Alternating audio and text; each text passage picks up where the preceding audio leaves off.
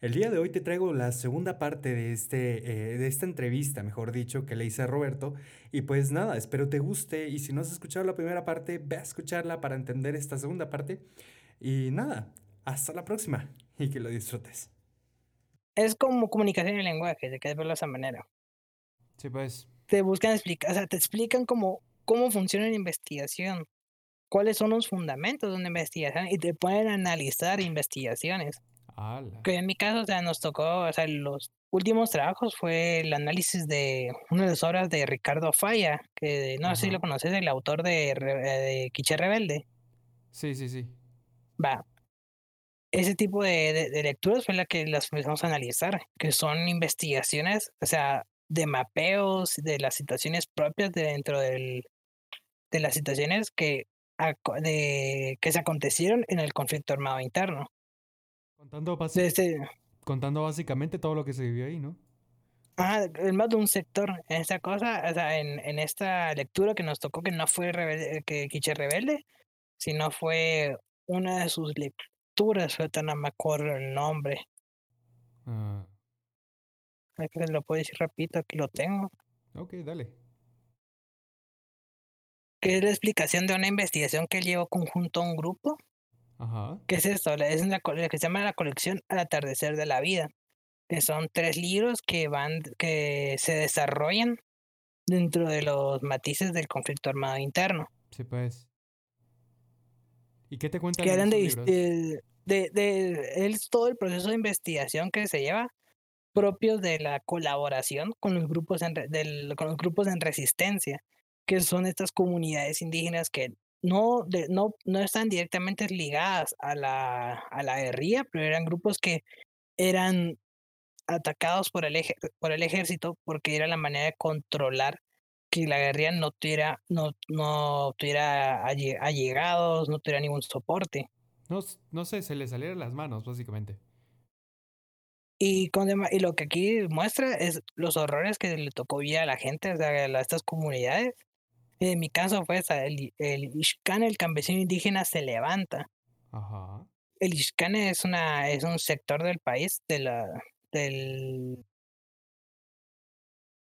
del, del, del occidente del país, que donde, o sea, es donde más golpeó el, el, el, ejército, porque en los sectores donde las, donde las guerrillas se, se encontraban, pues. Sí, pues la concentración, ¿verdad?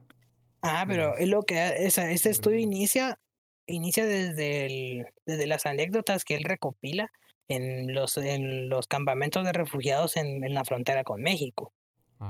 Que él viene y él va con cada, con cada persona que haya sido de ese sector, de Vizcán, a preguntarles qué fue lo que pasó, cómo llegaron aquí, qué los trajo aquí y eh, todos los horrores que, él, que le contaban. Él no puede quedarse en, en México y vino pues. aquí a Guatemala y fue donde realizó todo este... El libro y todo. todo, es que no solo es un libro, son, es toda una colección de varios libros. Es como una investigación en partes, ¿no? es una investigación de distintos, de distintos lugares donde se hubo la presencia del ejército, no solo del ejército, sino por los propios elementos del conflicto armado interno. Sí, pues. Wow. Interesante. O sea, eso y, y por ejemplo, la licenciada lo que hacía era que vos leyeras una parte y me lo explicaba entre los, de los, de los, los formularios de, de, presentación de una investigación. Sí, pues, y de, de, ajá, que te por ejemplo, cuáles son sus hipótesis, qué es lo que él demuestra y así. Básicamente que te, analices todas esas partes, ¿no? Que comprobes. Ajá, un análisis comparativo de, de lado y lado. ¿Qué, es lo que oh. ¿Qué es lo que ves aquí en la lectura? Es lo que vas a ver aquí en el formulario. Y así. Qué interesante, qué interesante, la verdad. ¿Qué te motivó a seguir en la carrera? ¿Algo o alguien te motivó? ¿O tú mismo sabías que querías seguir? Realmente al inicio, o sea, mi primer sueño como tal nunca fue ser, uh, ser historiador. Pero como tal era un patojo que no, o sea, estoy hablando de patojo de menos de 10 años, pues que no tenía idea de que, de qué era realmente todo esto. O sea, mi pues. primer sueño en general era ser paleontólogo. Ah, pero no ibas en tan mal camino, o sea, básicamente lo mismo de la historia. No, no tiene nada que ver. Oh, rayos. un paleontólogo, va, No, no nos compliquemos. ¿Viste Jurassic Park? Sí. ¿Te acuerdas del Dr. Grant? Oh, entiendo. Exacto, ahí, ahí. ya, ya hice Un grito de siete años viendo tremenda película y ve al Dr. Grant y mamá, quiero ser paleontólogo. Sí, pues, sí, ¿cómo no? Ajá, y es como, y esa, era la idea, pero luego, por alguna razón, le perdí ese, ese amor a, a la paleontología. ¿Y, todo eso, y empecé a integrar. No tengo, yo creo que las edades, vamos, uno va comprendiendo mejor el mundo. Uno cambia, ¿verdad? ah, uno, uno, uno cambia, definitivamente. Y mientras, o sea, todo esto, en la propia primaria vi que o la clase que más me gustaba era la de ciencias sociales. Y más dentro de las propias lecturas que tenía chiquito, era todo eso, eh, historias de América y cosas así. Y mi ah, propia familia, ¿verdad? Que incentivó este, ¿Ah, este pensamiento dentro de, la, de, lo, de, las, de las ciencias sociales. Fíjate, mis primeras lecturas era La Edad de Oro, que es una colección de escritos de José Martí. Una parte de poesía, pero en general son historias de él, de él como se puede decir, resumiendo o explicando de, de una manera para comprender así lecturas, pero no pesadas, sino importantes para la formación de las personas. Una de esas fue la, la, la, Odisea. Ah, ya. O sea, y todo eso es como, oh, es la propia historia de los libertadores de América del Sur y así. O sea, esos tipos de elementos como los que uno iba jalando y así. Sí, pues sí, y de hecho me recuerdo también cuando vos te ponías a debatir con los maestros. Eso era lo mejor. Cuando ah, vos te ponías a hablar con ellos y compartían bastantes eh, temas. era, era muy interesante escucharlos a los dos. Qué interesante. Eso, era divertido. Con los que se podía, porque estos maestros que hay de hacer en la hueva. No quieren ni hablar como. Eran muy cerrados. Váyase mejor. qué interesante. Eh, ¿Y por qué te pasión con, con la historia? Porque me apasiona. Eso es así, algo bien profundo. Es que, si te das cuenta, en todo, en todo está la historia. Sí. El entendimiento, la recopilación y la divulgación de la historia es lo que ha hecho que otras ciencias nazcan. Sí, sí. Sin darse cuenta, porque, por ejemplo, el propio, el propio conocimiento de, lo, del, de, la, de los ancestros, todo eso es lo que lleva al entendimiento de la agricultura. Las propias bases de la agricultura son la, son la trigonometría y la, y la geometría. ¡Hala! Sí, porque mate, sea, el, simple hecho de, de la delimitación propia, de, o sea, de la formación de límites de una ciudad, es matemática. Sí, tiene que ser los, todo calculado. los propios los sitios arqueológicos que hoy en día, o sea, las ruinas que vemos hoy en día, son son cosas que están alineadas con eclipses solares, lunares, con lo que sea, con con constelaciones, con las con el paso de la, salida y la entrada del sol, todo. Pues, sí. Todo, es, con todo, todos esos tipos de elementos y todo eso es el propio entendimiento de todos los mayas que tenían, o sea, lograron ah, recopilar y entender y hacer un propio mecanismo para el, para el movimiento de los cuerpos celestes. Un grupo que, o sea, una civilización que nunca llegó a los metales, se quedó en la edad de piedra. Y ahora uno ve las, los monstruos que de, de, de construcciones que lograron hacer con el simple, con, con, con, la, con el simple hecho de la mampostería. Sí, es, es bastante impresionante ver cómo todo al final eh, concuerda con muchas cosas. En este caso, pues la astrología, ¿no? El, como vos dijiste, el comportamiento de, de, las estrellas y esas cosas es bastante interesante. Ellos fueron muy precisos en su, en su momento. Y que, y pues eso, pues mismo, la, gracias a la historia, o sea, el, el, porque la historia no es solo el hecho de los, el hecho, el estudio de los hechos, es también el, el estudio la recopilación de los hechos, de esa, de los hechos, ¿cómo se llama esto? Escritos y todo esto. Porque mismo, por ejemplo, los que han recibido matemáticas han visto al menos en su vida el libro que es el álgebra de Baldor, pero la gente tiene mal entendido que Baldor no es el que está en la portada. Baldor es un es un es un creo que era doctor, si no estoy mal, en matemáticas y álgebra de Cuba. ¡Hala! No me acuerdo su nombre, me acuerdo su, apellido, que es este famoso Baldor, pero pues que es una, eh, fue una eminencia en sus tiempos que hizo este, publicó este libro que eran con ejercicios en base a las bases propias de la, del álgebra. Sí, pues. Porque el que, vemos en la, el que vemos en la portada es Al-Khwarazm, el creador del álgebra. Por el mismo, o sea, álgebra es la es la es el, es el creo que es el, eh, dice disonante ese del de, su nombre al Juaracim álgebra. Sí sí Suena e, ese tipo de ese, pero eso fue el mismo el, el hecho de que ese, eh, ese individuo hizo sus escritos hizo sus trabajos sus sus cálculos eso se pasó. ¡Hala! Es, este herencia del, del conocimiento es lo que hace la historia Sí, prácticamente. Incluso el saber qué pasó antes nos hace no cometer los mismos errores, ¿no? O sea, es un estudio bastante completo que como personas deberíamos hacer, la verdad.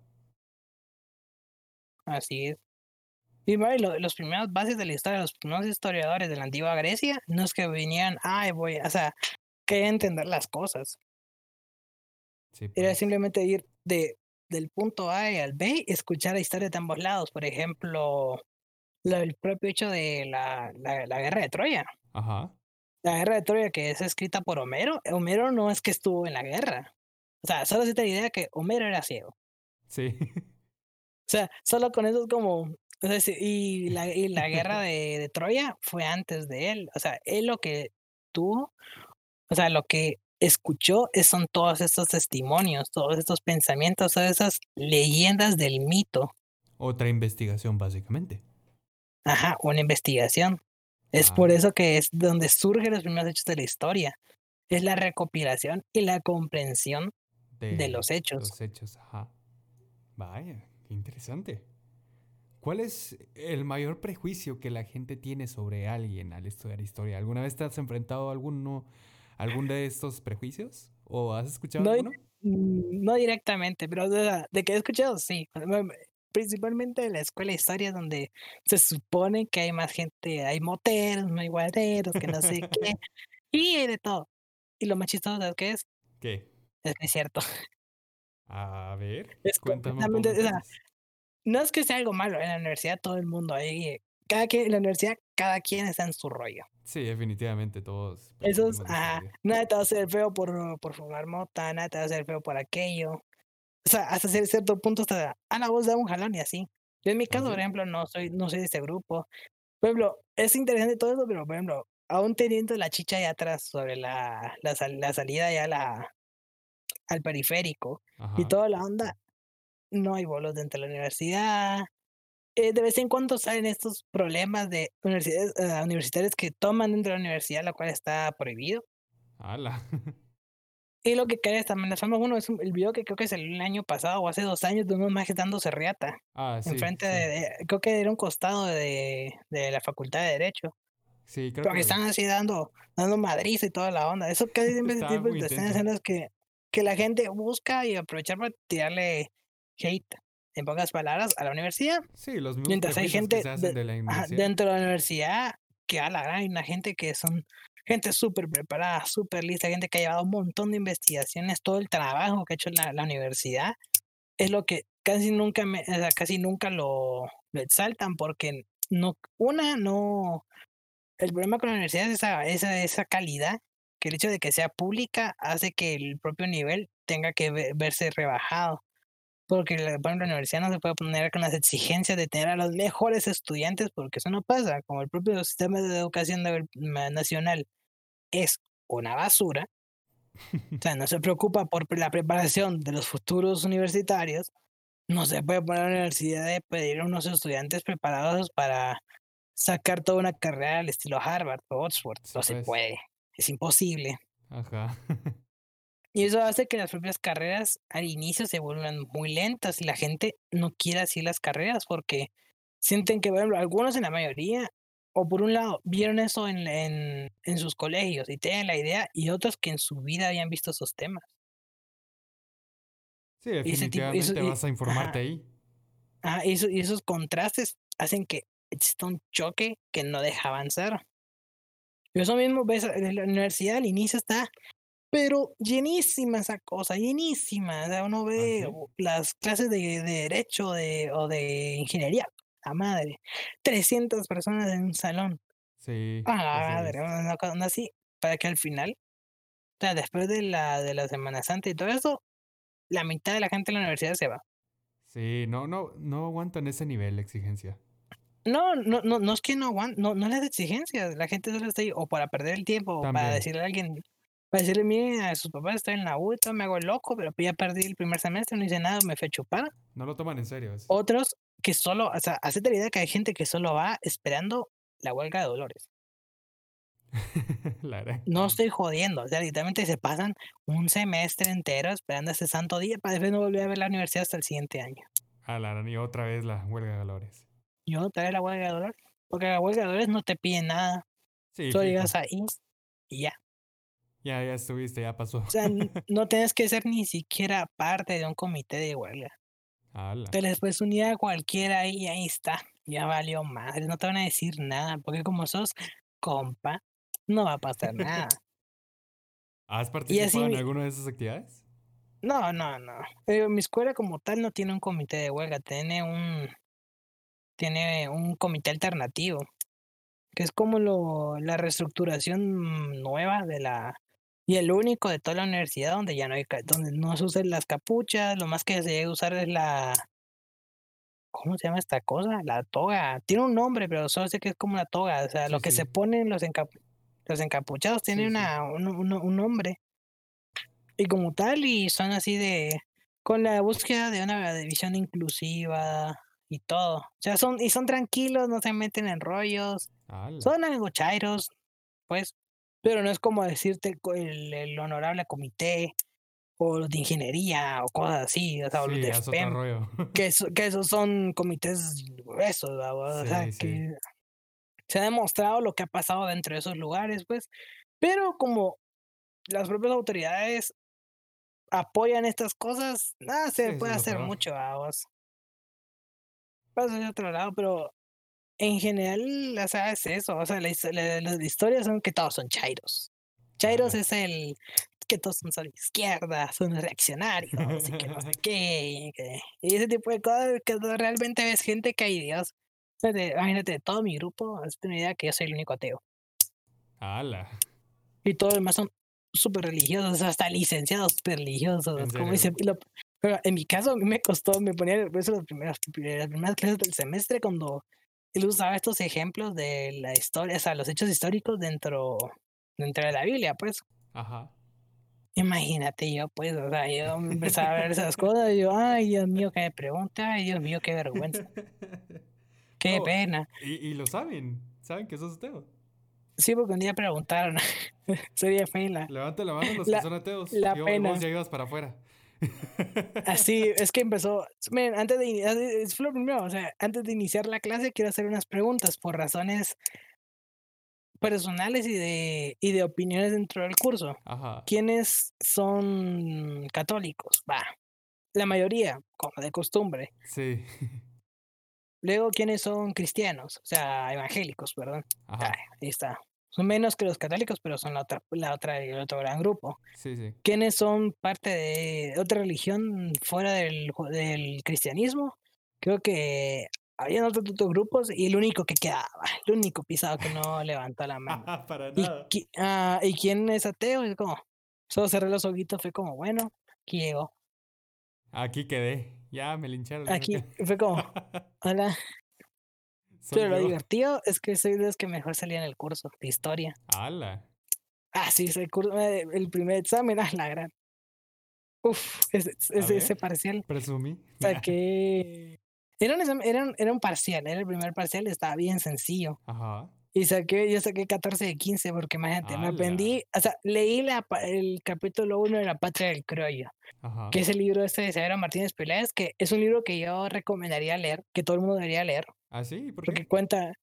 La Patria del Criollo es, la, es, es escrito es por este, es, es historiador, Severo Martínez Peláez, Ajá. y es considerado uno de los libros de mayor influencia y perfección en lo que es el estudio de la colonia en Guatemala. Ala, qué interesante. Este, este historiador se pasó aproximadamente más de 20 años haciendo, el haciendo la obra. El libro tiene mm, arriba de 600, de, 600, ah, ¿cómo se llaman estos? Superíndices, que son la forma que ah, usan, o sea, por ejemplo, la mayoría de gente usa APA, los historiadores usamos Chicago, que es el numerito este, por ejemplo, está cualquier palabra y tiene un superíndice. Y en el pie de página dice que esa dice una anotación o dice el autor. Ok, hasta aquí vamos a dejar el episodio del día de hoy. Creo que ha durado lo suficiente. Y pues espero te haya gustado eh, primeramente y sigue esperando la tercera parte que la iré subiendo en los próximos días. Y pues nada, recuerda seguirme en mis redes sociales y hasta la próxima.